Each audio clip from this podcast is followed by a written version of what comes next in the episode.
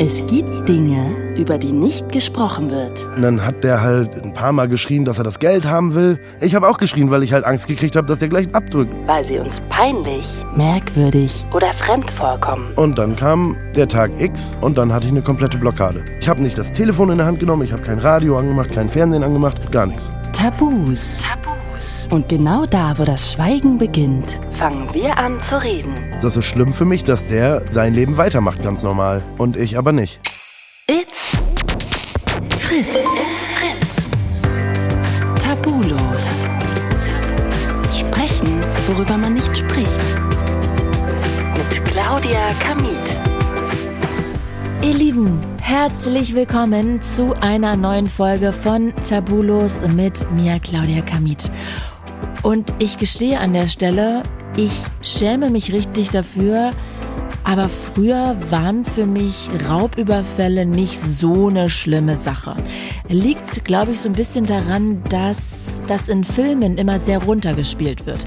Also gestern zum Beispiel habe ich The Equalizer mit Denzel Washington geguckt und dann kommt da so ein Typ rein in den Baumarkt, zieht eine Knarre und er, also Denzel Washington und die Kassiererin stehen da relativ ruhig, geben dann einfach das Geld raus. Oder auch bei Haus des Geldes, ne? Da fiebern wir ja mit den Leuten mit, die da so eine Bank überfallen, die da mit Knarren hantieren und irgendwie sind wir aber auf der Seite von den Leuten, die da reinkommen, von den Räubern, von den Kriminellen und ja, irgendwie wirkt das alles gar nicht so dramatisch. Aber genau das ist das Problem. Denn die Leute, die da halt in Wirklichkeit, im echten Leben auch überfallen werden, die haben ja Todesangst und sind danach oft traumatisiert. Das weiß ich allerdings erst, seit ich den Podcast mit Maximilian Pollux habe. Also deshalb schäme ich mich wirklich, weil das inzwischen zu mir durchgedrungen ist, habe ich kapiert, war mir früher wirklich nicht bewusst. Für mich war das in Anführungsstrichen immer nur ein Raub. Totaler Quatsch. Und deshalb freue ich mich wirklich wahnsinnig heute, dass ich gleich mit Fabian rede, denn der wurde in einer Spielhalle, in so einer Spielothek, wo er gearbeitet hat, überfallen. Und ich möchte dann natürlich gleich mal von ihm wissen, wie war dieser Tag? Wie hat er den erlebt? Was hat er da gefühlt, gedacht? Kann er sich überhaupt noch an jede Einzelheit erinnern oder ist da viel einfach weg? Welche Gefühle hat er heute noch, wenn er an diesen besagten Tag denkt? Und welche Auswirkungen hatte dieser Überfall auf sein Leben, seine Arbeit und seine Beziehungen? An der Stelle natürlich ist klar, Triggerwarnung erklärt sich von selbst, denke ich. Wenn das in irgendeiner Weise etwas in euch hochholen könnte, dann hört euch die Folge bitte mit jemandem zusammen an oder checkt einfach eine andere Tabulos-Folge aus. Es gibt ja inzwischen über 60. Die findet ihr alle in der ARD Audiothek und natürlich überall, wo es Podcasts gibt. Hi Fabian, ey, ich freue mich sehr, sehr, sehr, sehr, dass du heute mit mir redest. Hi, ja, ich freue mich auch. Du sag mal, bevor wir richtig mit der ganzen Story anfangen, wie würdest du diesen 9. Februar 2022 mit so einem Satz beschreiben? Die reinste Vollkatastrophe, die mein Leben komplett auf, auf links gedreht hat. Hm.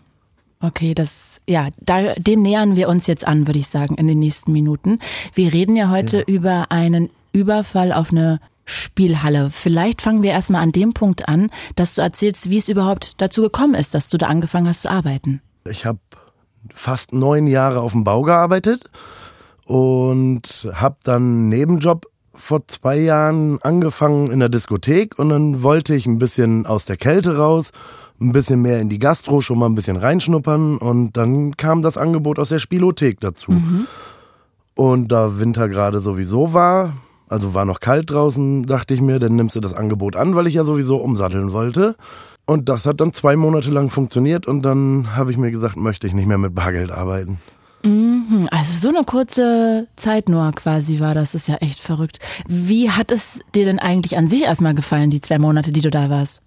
Eigentlich haben die mir super gefallen. Man kam dann halt mit den, mit den Gästen super klar, so die Stammgäste kannten einen auch schon, man hat halt auch über Gott und die Welt getratscht.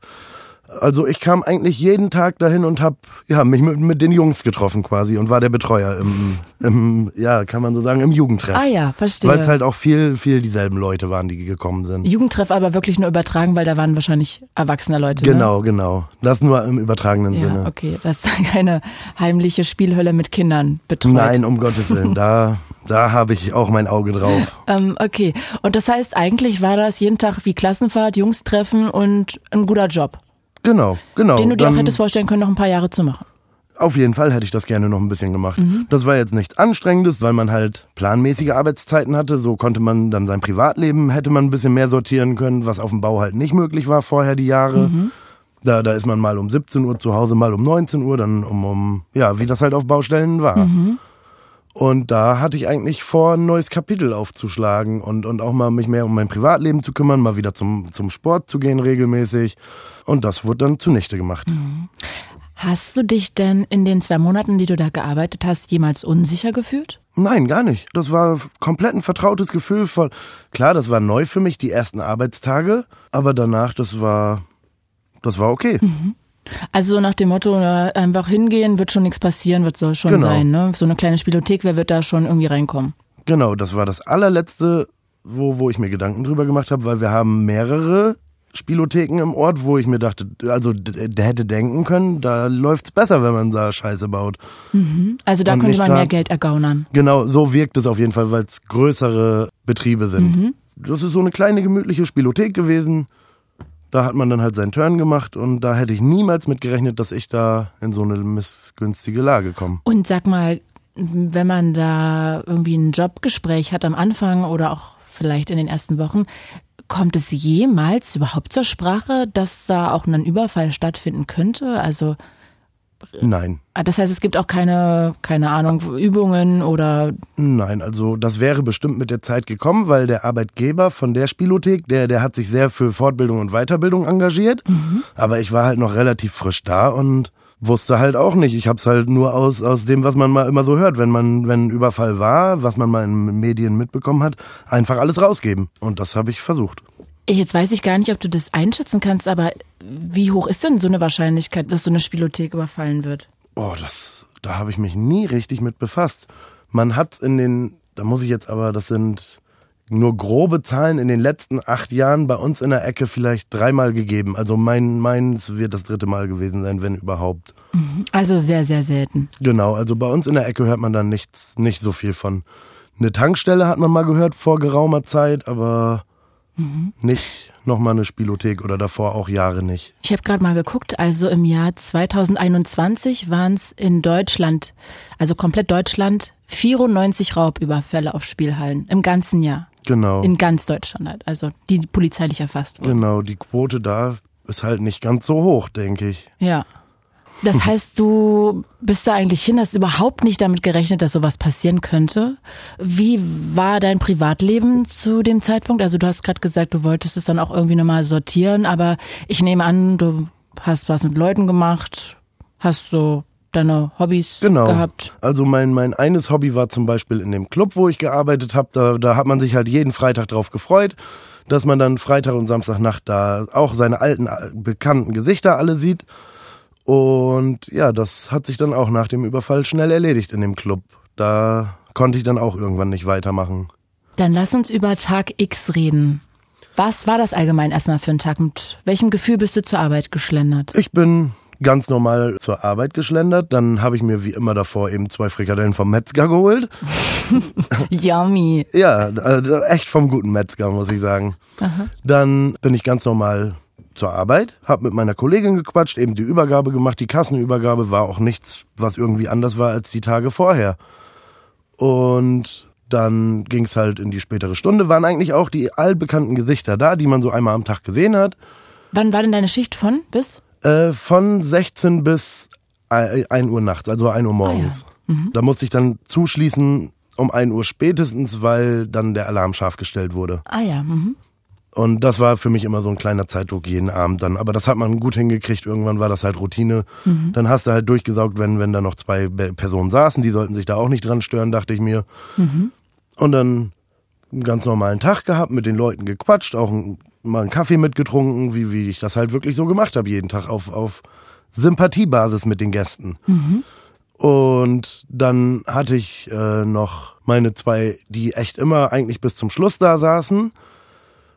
Dann, das ist kurz nach elf, dann hatte ich schon so meinen Turn angefangen mit Theke putzen und das, was man so in der Zwischenzeit erledigen kann. Und dann habe ich eine schwarze Gestalt gesehen, die reingerannt kam.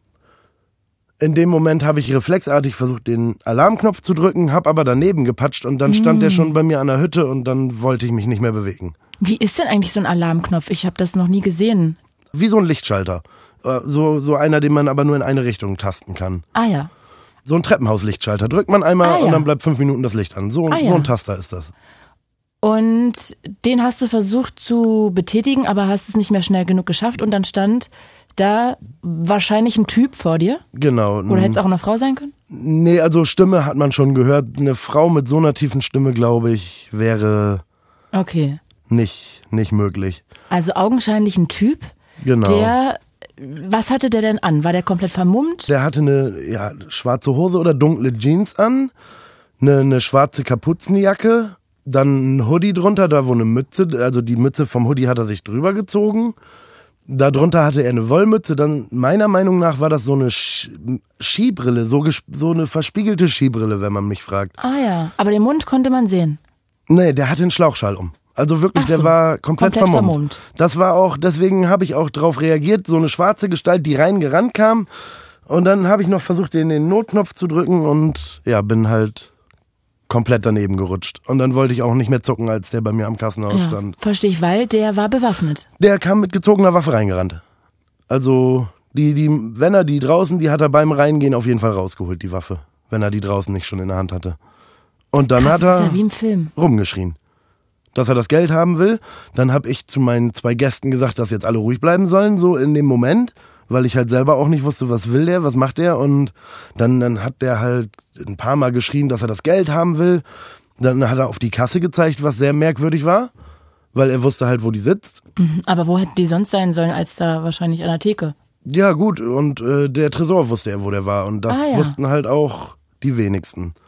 Okay, aber ganz kurz nochmal. Das heißt, also wenn ich mir jetzt vorstelle, auf mich stürmt jemand zu mit einer gezogenen Waffe, da äh, ist man doch wahrscheinlich einfach in Schockstarre. Absolut. Ich wusste nicht. Das war das erste Mal in meinem Leben sowieso, dass ich mal eine Waffe gesehen habe. Ich habe auch noch nie Außer, gesehen. außer okay. bei Beamten mal, wenn Versteh die in der Kontrolle waren. Aber da ist die auch im Aber die Halfter. ziehen die ja nicht. Nee, nee, da ist die im Halfter. Im Nachhinein wurde ich auch gefragt, ob das eine echte Waffe war. Und da kann ich halt immer nur die Antwort drauf geben, ich wollte es nicht ausprobieren. Für mich sah sie sehr echt aus. Ja. Ja, dann Und die Frage ist auch, woran soll man das als Laie erkennen? Ne? ganz genau. Aber welches Gefühl hattest du, als der da stand? War das Angst? War es Leere? War es nur Starre? Ja, also ich hatte, ich hatte Angst. Mein Kopf ist ganz rot, warm geworden. Also das hat sich mal ganz, ganz komisch bedrückt angefühlt. Aber du konntest noch denken.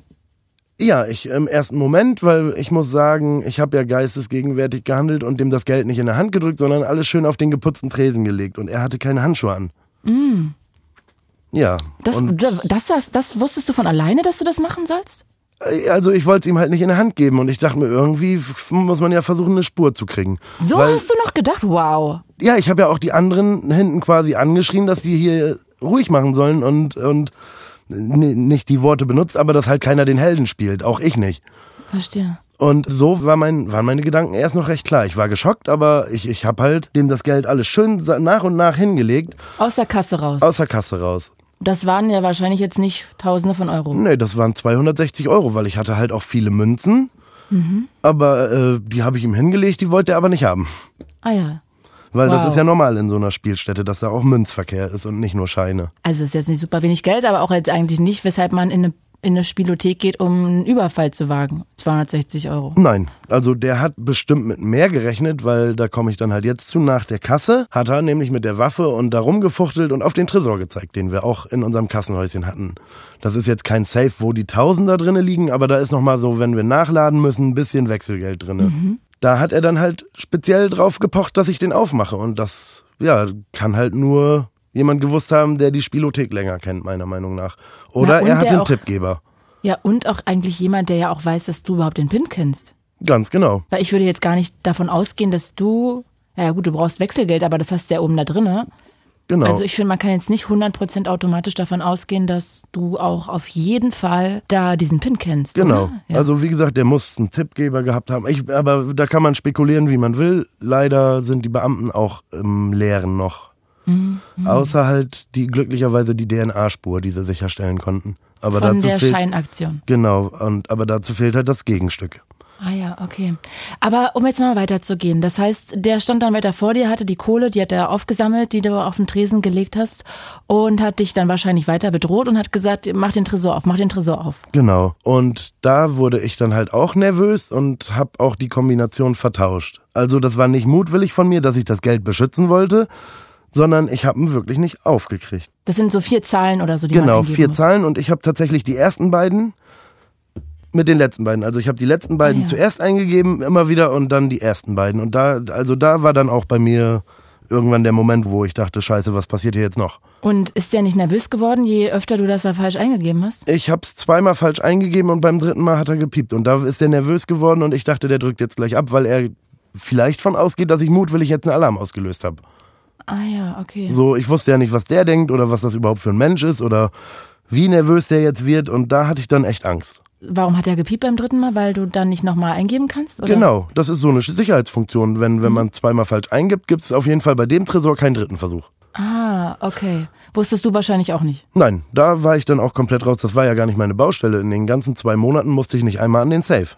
Okay, und das heißt, du warst so nervös zurecht, dass du den PIN falsch eingegeben hast, dann piept es, du hast Angst, dass er gleich losschießt. Genau. Und dann? Hat der noch einmal durch die Halle gefuchtelt mit der Waffe, damit die anderen wohl nicht von hinten kommen.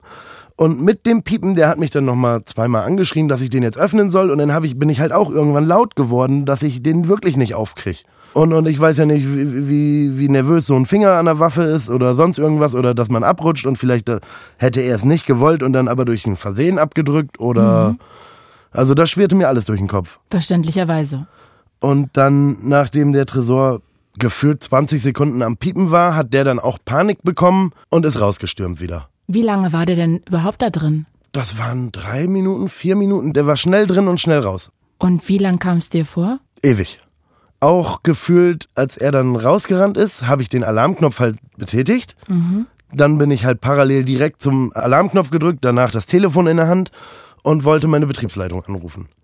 Hast nicht erst abgeschlossen. Nein, das waren die ersten Handlungen, die ich gemacht habe. Also erst hatte ich meine Chefin angerufen und dann aber die Polizei. Und die Polizei meinte dann aber schon, wir sind schon mit, mit vier Autos unterwegs. Dann, das ging relativ schnell. Also die waren wirklich in drei bis vier Minuten da. Und da war ich am Anfang auch noch sehr gefasst. Und dann habe ich halt auch, weil ich bin ein Bauarbeiter, noch so einen Spruch rausgehauen, dass wenn sie den gleich haben, würde ich mich auch gerne mal eben mit dem unterhalten. Und dann kam aber meine Chefin und dann haben die mich alle in Watte eingepackt und das war unvorteilhaft für mich. Dann bin ich halt auch sehr emotional geworden. Ah, dann bist du, bist du sozusagen alles aus dir rausgebrochen. Genau, dann bin ich zusammengebrochen, nachdem ich ja stark sein musste, glaube ich. Ja, wahrscheinlich hat der, das Adrenalin dann auch irgendwann nachgegeben, Ja. ne? Ja, und dann äh, der Tag danach lief wie im Film. Also wir sind dann nochmal zu der Spilo hin. Ich habe die Nacht auch bei meiner Chefin verbracht, auf dem Sofa unten.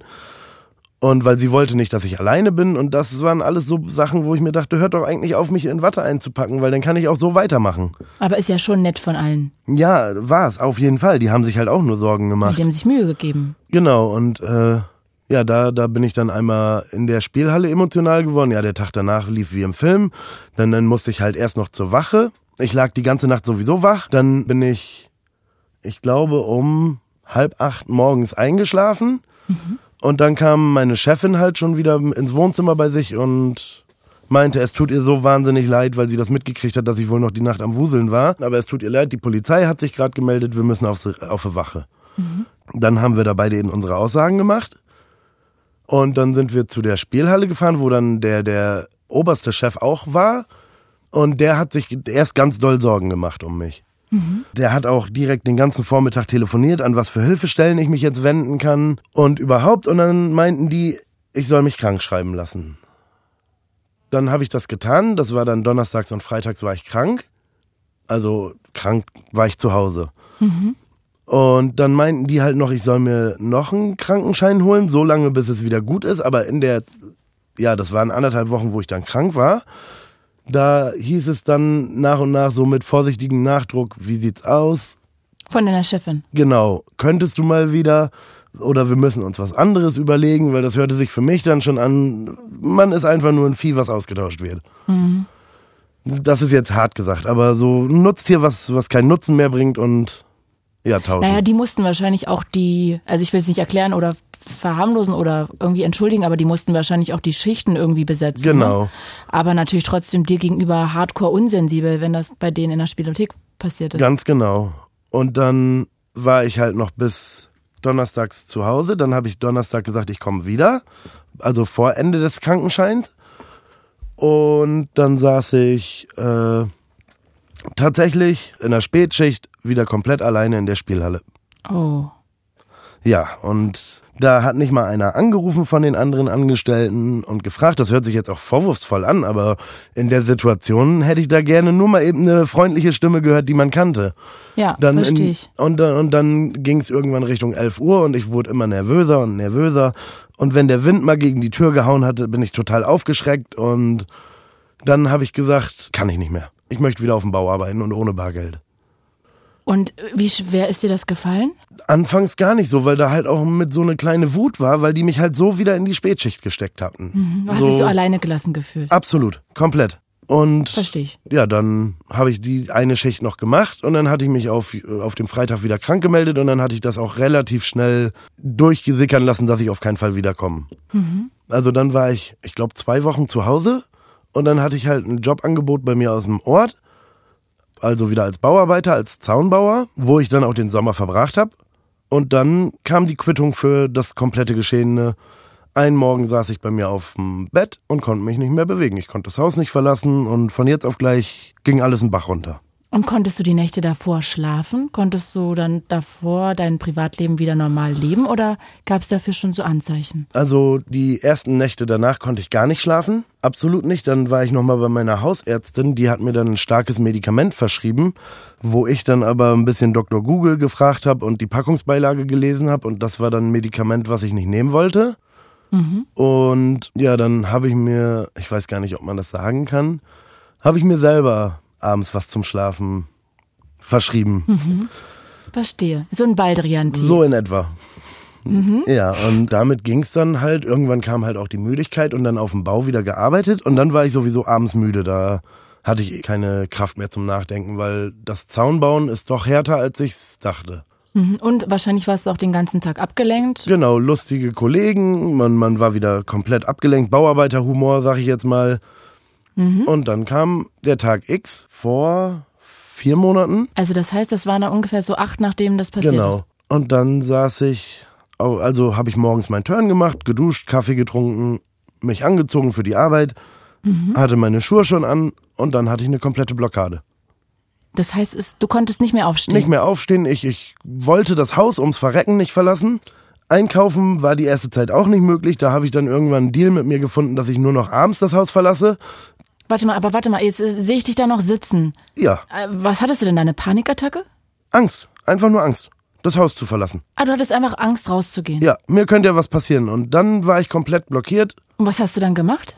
Nichts. Du saßt da. Ich saß da. Ich habe nicht das Telefon in der Hand genommen. Ich habe kein Radio angemacht, kein Fernsehen angemacht. Ich habe Löcher in die Luft geguckt und gewartet, dass das wieder weggeht. Und wie lange saßt du da? Bis abends in Arbeitsklamotten. Mein Chef rief dann an und ich hatte mich morgens krank gemeldet, Das hast du noch geschafft. aber nur über WhatsApp. Ah ja. Ich konnte nicht mehr telefonieren, reden. Und dann habe ich meiner Hausärztin, äh, habe ich da angerufen. Und dann habe ich denen die Lage kurz erklärt. Dann haben die mir halt eine Krankschreibung gegeben. Das hat in der zweiten Woche dann auch noch geklappt. Und in der dritten Woche habe ich es nicht mal mehr zum Arzt geschafft. Und das ging bergab. Und in den zwei Wochen, nur noch mal kurz, das heißt, du bist dann nur noch abends raus? Ja, nur wenn ich musste. Wenn, wenn wirklich nichts mehr zu essen im Haus war. Aber überraschend, dass du dann abends gegangen bist. Ich hätte gedacht, du gehst dann eher so, keine Ahnung, 8 Uhr früh, wenn die Rentner unterwegs sind und es hell ist. Ja, aber ich wollte so wenig wie möglich Menschen begegnen. Also ah, okay, so absolut, Richtung Sozialphobie ging das dann. Genau. Das hat sich dann halt auch auf meine ganzen Freunde und Privatleben ausgewirkt, dass ich mich da nicht mehr gemeldet habe, die damit aber auch nicht umgehen konnten, was, warum. Und, und dann gab's da Streitereien und dann habe ich auch nur gesagt, ihr versteht das sowieso nicht. Das heißt, du warst dann, hast du gerade gesagt, krankgeschrieben? Genau, zwei Wochen und danach dann nicht mehr. Dann habe ich immer wieder mit Hand, Händen und Füßen, weil das sind ja auch Bauarbeiter, dann kam bei mir im Hinterkopf, verstehen die das überhaupt, wenn, wenn man psychische Probleme hat? Weil, weil das ja alles harte Jungs sind, sage ich jetzt mal, so wie ich eigentlich auch die Jahre vorher, hätte ich vielleicht auch so nie verstanden, mhm. das Thema. Und ja, dann hatte ich halt Angst, den Leuten auf der Arbeit zu sagen, was überhaupt mit mir los ist, auf Unverständnis zu stoßen. Und dann hat mein Chef halt irgendwann gesagt, so, jetzt sind so langsam auch die Überstunden weg und jetzt, ja, muss ich dich kündigen.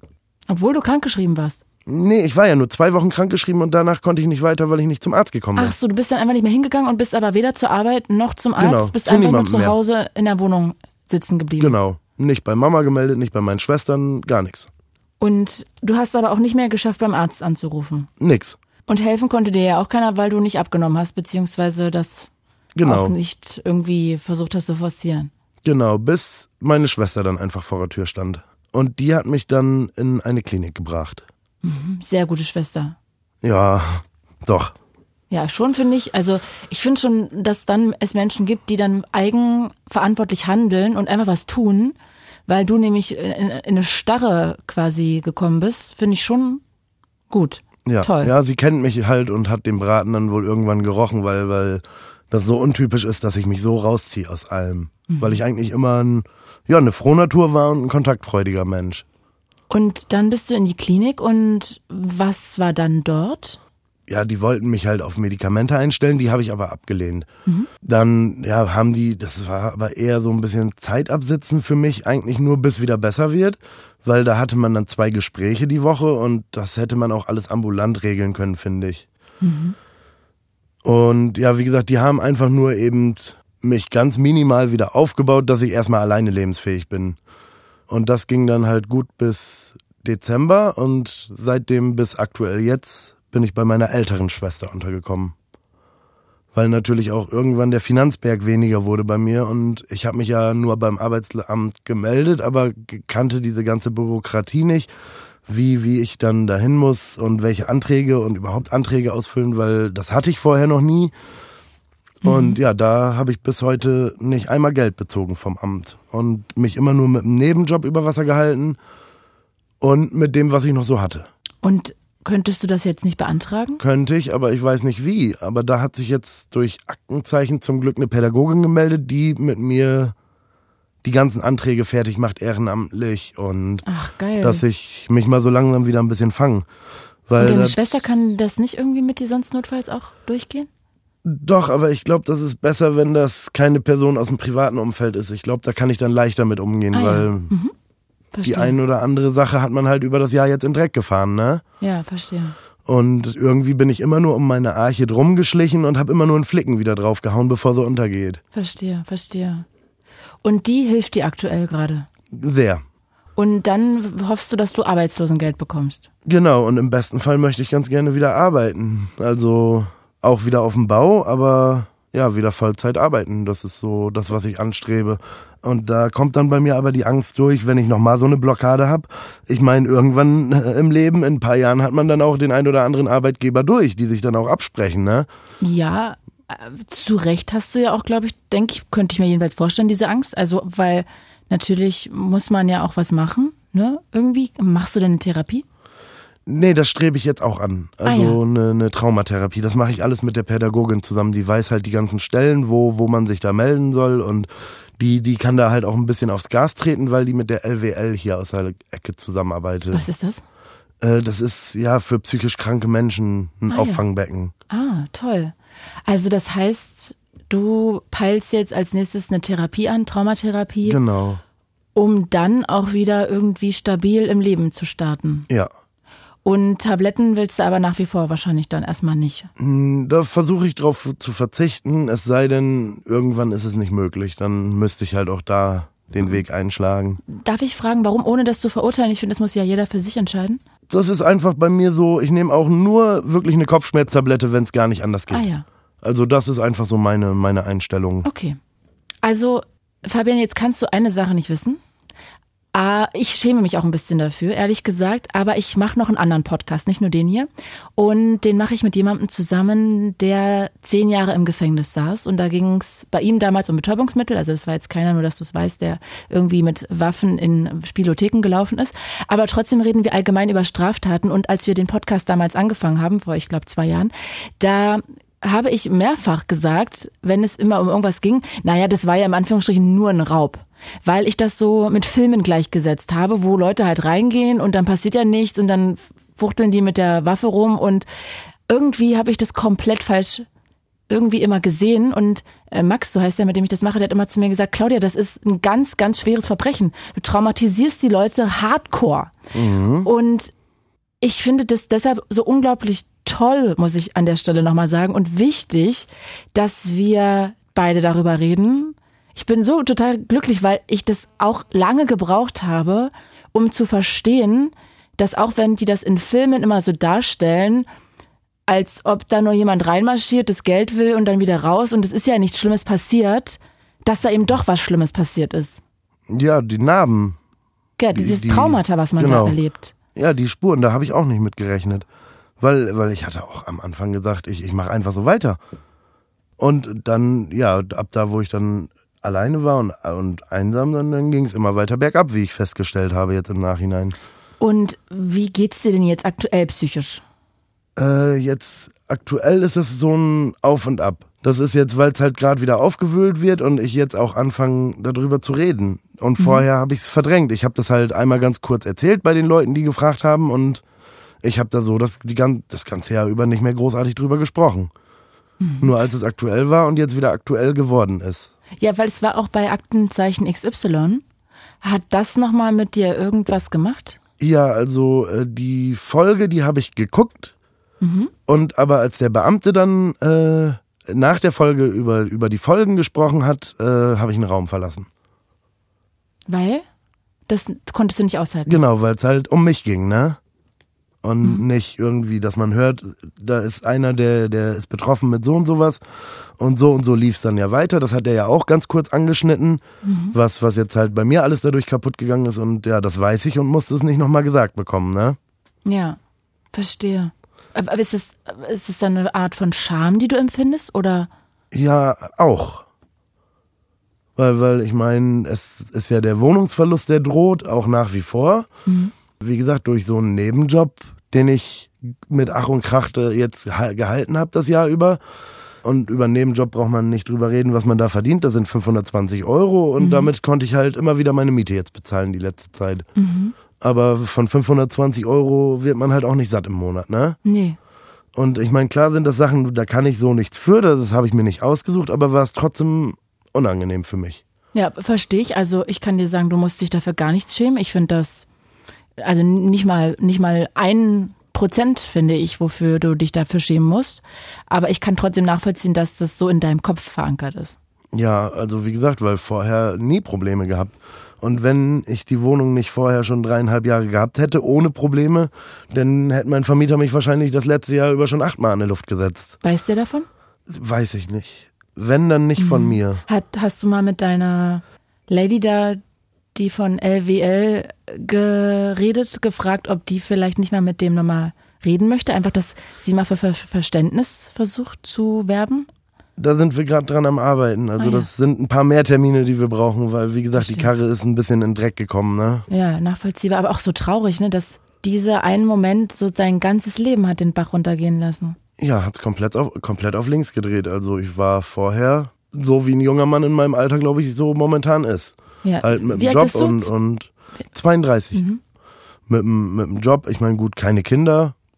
Dann, äh, ja gut, getrennt hatte ich mich auch vor über drei Jahren, aber das war jetzt auch nicht das, was mich so mitnimmt. Nur, das ist jetzt schwierig, noch wieder jemanden an mich ranzulassen, wenn man mal jemanden kennenlernt.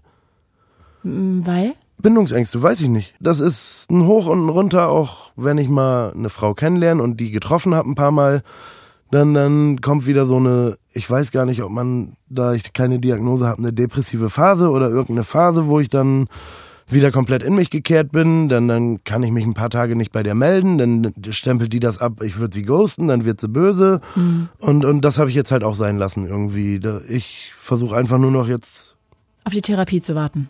Genau, dass irgendwie ein Lichtschimmer kommt. Na, der wird schon kommen mit der Therapie, da bin ich mir ganz sicher. Hast, ich weiß nicht, ob du dich mal eingelesen hast, also, aber hast du so PTBS, also posttraumatische Belastungsstörung? Weiß ich nicht. Habe ich mich nicht eingelesen und noch nicht Okay. mit befasst. Aber bist also, du so schreckhaft, hast du Angst, dass vielleicht. Ja, also wenn es bei mir zu Hause klingelt und ich alleine bin, Mhm. dann öffne ich die Tür nicht und ich, ich schreck ganz doll zusammen momentan. Mhm. Aber das auch nur, wenn ich bei mir zu Hause bin. Bei meiner Schwester, wenn es da klingelt und da ist viel Trubel, die hat auch Kinder, da geht's. Also alleine sein kannst du gerade gar nicht. Nee, absolut nicht. Auch heute ist ein Kumpel von mir mit dabei, weil alleine sein ist nicht. Wie heißt der denn? Edgar. Edgar. Schick mir mal ganz viel Liebe jetzt hier an Edgar, der wahrscheinlich gar nicht zuhört gerade, oder? Hört er zu? Äh, doch, er hört zu, er nickt. Ach ja, schön. Guter Er sitzt Typ. draußen. Guter Typ dann. Dass, Ja, definitiv. Dass der da mitkommt. Also das heißt, du brauchst eigentlich für alles eine Art mh, Schutzschild oder einen Menschen, der dir so ein bisschen da auch den Rücken stärkt. Genau, einen vertrauten Menschen. Wie schwer also, ist es dir heute gefallen, jetzt zum Interview zu kommen? Also, Also wir sehen uns übrigens nicht, muss man auch mal sagen. Ne? Also ich bin jetzt nicht blöd und weiß nicht, ob Edgar da ist, sondern ich. Ähm, Genau. Wir sitzen einfach in verschiedenen Städten, in verschiedenen Studios und sind über eine Leitung zusammen verbunden. Deshalb kann ich Edgar nicht sehen. ja, wie geht's mir? Heute Morgen war eigentlich noch alles ruhig und auf dem Weg hierhin. Da, da. Aber das liegt auch nicht nur an der Sache, sondern weil das ja auch gerade alles neu für mich ist, Ja, in ja, so einem klar. Studio zu sitzen. Ich glaube, für die meisten Menschen ist so ein Interview auch eine aufregende Sache oder was Neues, wo man aufgeregt ist vorher. Genau, ich wusste auch nicht, wie das dann losgeht oder, oder wie, was ich erzähle oder. Aber das sind eigentlich äh, Sachen, ja, die halt passiert sind, die im Kopf gespeichert sind und dann geht's jetzt irgendwie weiter und los hier gerade, ne? Ja, ich finde es auch ehrlich gesagt total, muss ich sagen, bewundernswert, dass du darüber redest, weil natürlich, also gerade mit so einem Bild, ne, äh, Männer sind stark, hast ja vorhin schon gesagt, so toxische Maskulinität, äh, dem entsprichst du ja gerade gar nicht, weil du halt irgendwie traumatisiert wurdest, weil du ähm, finanziell struggles, mit der Liebe struggles, irgendeine Diagnose noch im Raum steht, die kommt. Also ich finde es total bewundernswert, dass du da diesen Weg gerade gehst, so nach vorne und darüber redest. Ja, also irgendwie muss es ja weitergehen und das letzte Jahr habe ich es halt weggeschwiegen und äh, der, der vom Opferschutz bei der Polizei, der meinte auch, man muss darüber sprechen. Ja. Und da fange ich jetzt gerade mit an und das einmal durchzuarbeiten alles. Finde ich toll. Ich habe mich auch gefragt, sorry, dass ich noch mal ganz kurz zurückschwinge, aber ist denn nicht so eine Spielothek auch irgendwie in gewisser Weise so durch eine Versicherung abgesichert, dass wenn sowas passiert, dann Mitarbeiter auch bezahlt werden oder betreut werden oder Also- entschädigt oder irgendwas? Da bin ich komplett raus. Also da hat er nichts von gesagt. Also für seinen Schaden war er versichert. Aber Ah ja. für mich als Mitarbeiter, da würde die BG dann wahrscheinlich packen. Was ist das? Die Berufsgenossenschaft. Ah ja, mhm. Da würde es dann einen Schadensersatz von der Berufsgenossenschaft geben, aber wo wir dann wieder bei meinem Problem mit dem Papierkram sind, wo ich mich absolut nicht mit auskenne Mhm. und das halt auch schon ein Jahr lang schiebe oder, oder wie man es nennen kann. Ja, aber in der Situation, in der du warst, kannst du ja jetzt auch nicht sowas angehen. Ne? Das ist ja wie ein Mount Everest besteigen.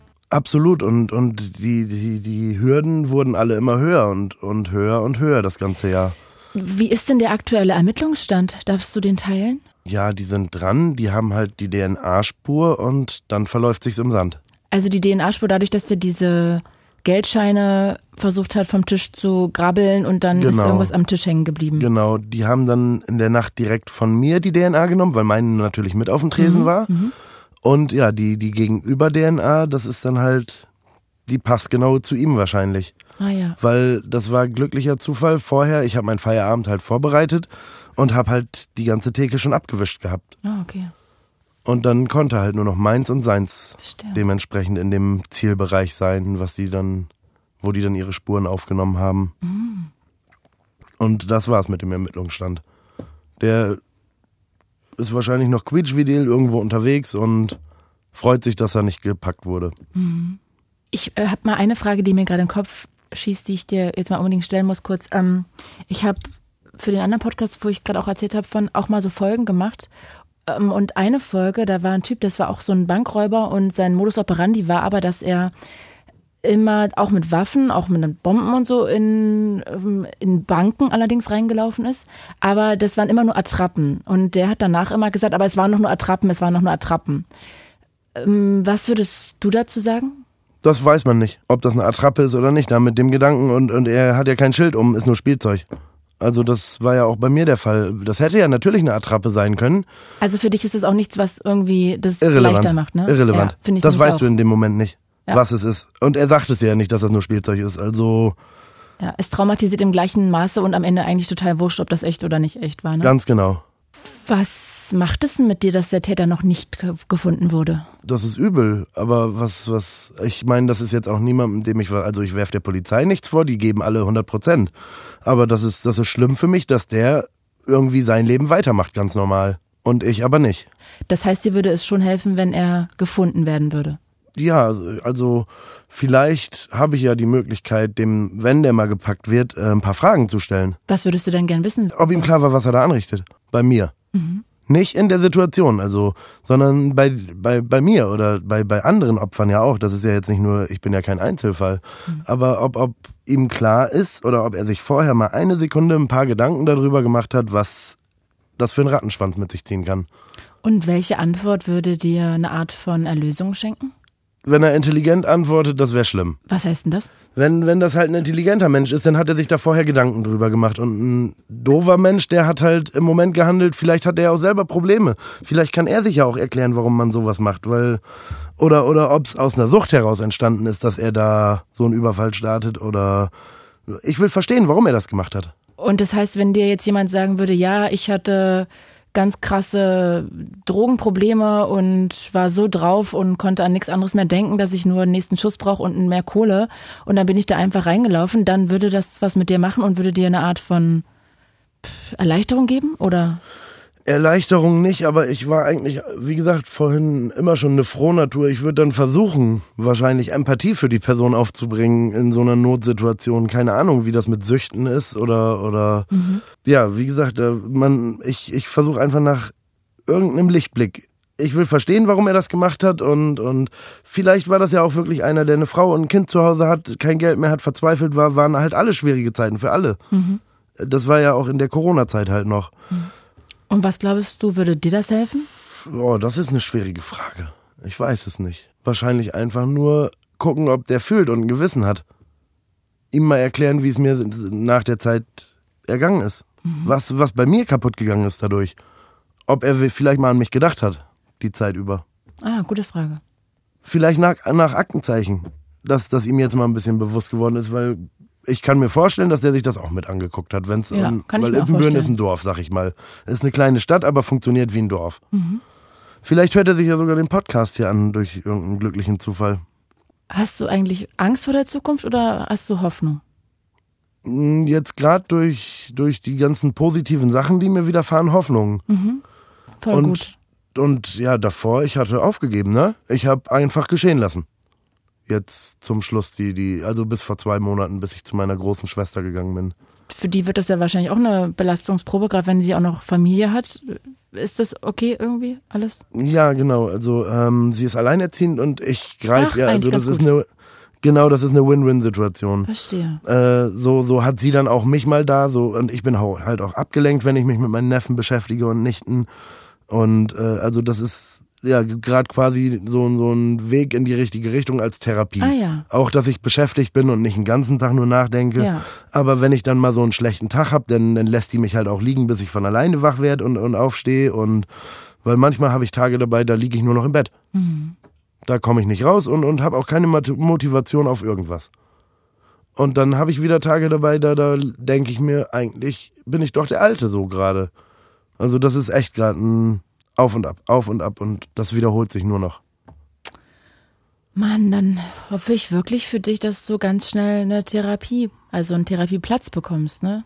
Genau, ja, da, da arbeiten wir jetzt dran und das mit ein bisschen Beschleunigung durch die Umstände wahrscheinlich. Ja. In welcher Ecke da bist du? Vielleicht meldet sich ja auch bei uns jemand irgendwie. Weiß ich jetzt nicht, wie sehr das überhaupt geht, weil die Ja. natürlich an die Krankenkasse alle gebunden sind, aber welche Ecke ist das? Äh, das ist der Kreis Steinfurt in Ippenbüren. Wohne ich und ja, Kreis Steinfurt, Nordrhein-Westfalen. NRW. Genau. Mann, was für Ja. eine krasse Geschichte. Wie siehst du denn eigentlich jetzt, das interessiert mich noch sehr, vielleicht guckst du es auch gerade gar nicht, aber wie siehst du denn so Raubüberfälle im Fernsehen, in Serien jetzt für dich? Kannst du es überhaupt gucken? da kann ich, kann ich was ganz anderes zu erzählen. Ich ähm, mache manchmal was fürs Fernsehen. Was heißt das? Darsteller. Ah. Für ein paar Formate. Mhm, so Reality. Genau, genau. Und äh, da hatte ich dann eine Situation, wo, wo ich festgenommen werden sollte. Und da sind die dann auch mit gezogener Waffe auf mich zu. Das, da, da war der, der ganze Rückweg und alles, der war auch wieder so, so vernebelt, bis, bis ich abends zu Hause war. Mhm.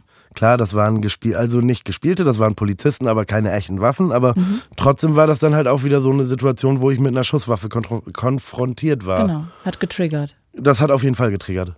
Und äh, danach wollte ich erstmal nicht mehr drehen für solche Action-Sachen, sage ich mal.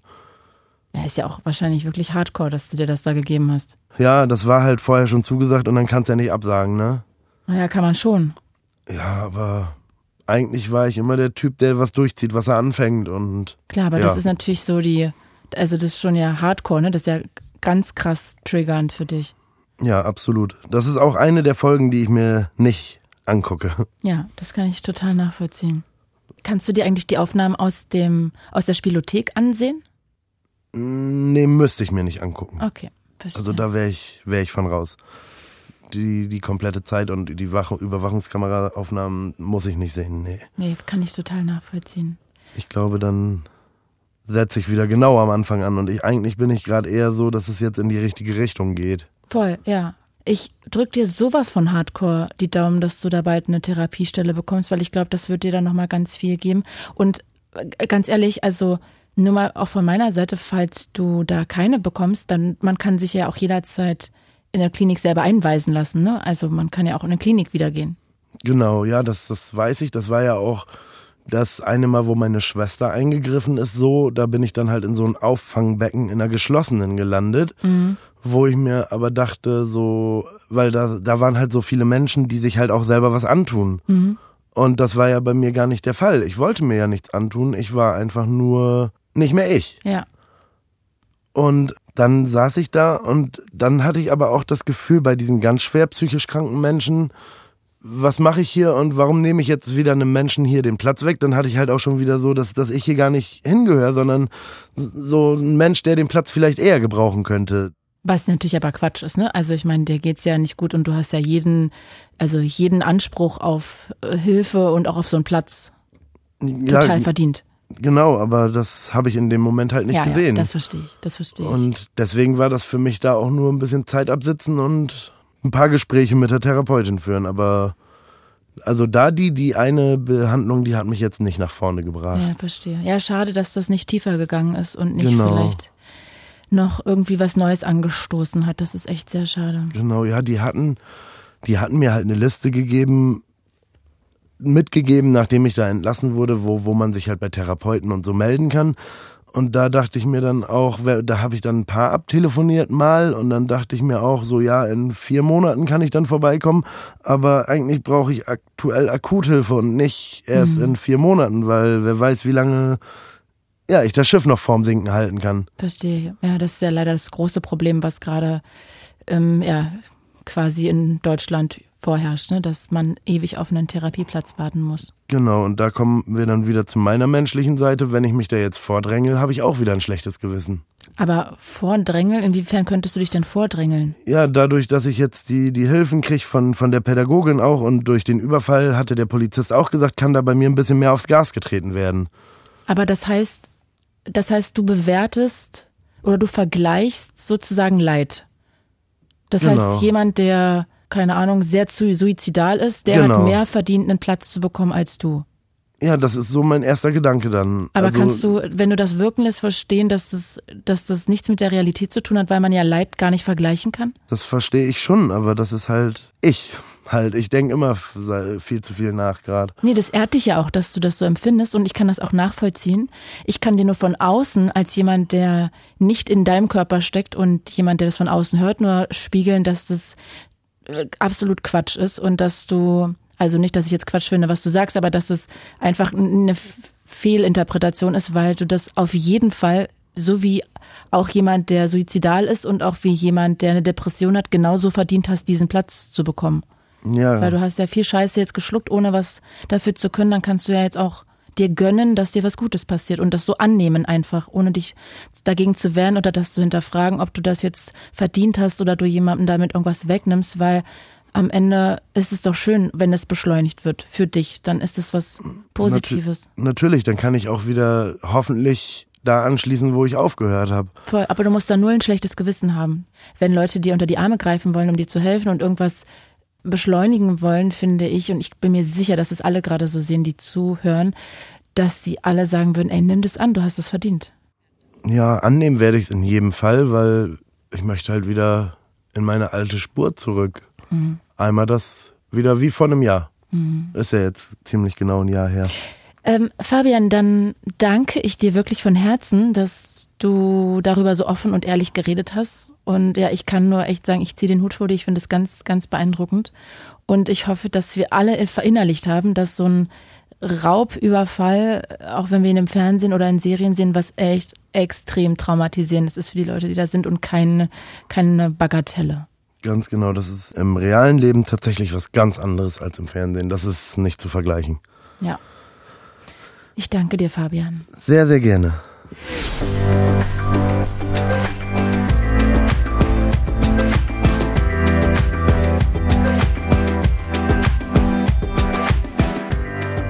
bedanke mich bei meinen Redakteurinnen Daya Mohamed Hadi und Franziska Schwalbach. Und zum Schluss noch ein Podcast-Tipp für euch von den KollegInnen von Puls. Im Podcast Die Frage geht es diese Woche um Emma. Sie wird seit über einem Jahr echt ganz krass im Netz terrorisiert. Es ist echt tragisch. Alles fing mit einem geänderten E-Mail-Passwort an. Dann riefen sie fremde Männer an, schrieben ihr Nachrichten und wollten mit ihr Sextreffen ausmachen. Irgendjemand hat sie mit Namen und Telefonnummer auf Pornoseiten angemeldet. Obwohl Emma alles bei der Polizei gemeldet hat, tauchen seit einem Jahr immer wieder Fake-Profile von ihr auf solchen Seiten auf. Zwischenzeitlich war sie so am Ende ihrer Kräfte, dass sie sich komplett abgekapselt hat. Ich habe mich total alleine gefühlt. Alleine und obwohl ich das ja eigentlich auch wollte. Ich wollte ja auch irgendwie meine Ruhe haben. Aber trotzdem war ich einsam. Das ist ganz komisch. Wie hoch stehen die Chancen, dass Emmas Stalker gefasst wird? Das wollte mein Kollege Frank von Die Frage wissen. Emmas Geschichte hört ihr in der aktuellen Podcast-Folge in der ARD Audiothek und überall, wo es Podcasts gibt. Ich bin Claudia Kamit und das war Tabulos. Fritz ist eine Produktion des RBB.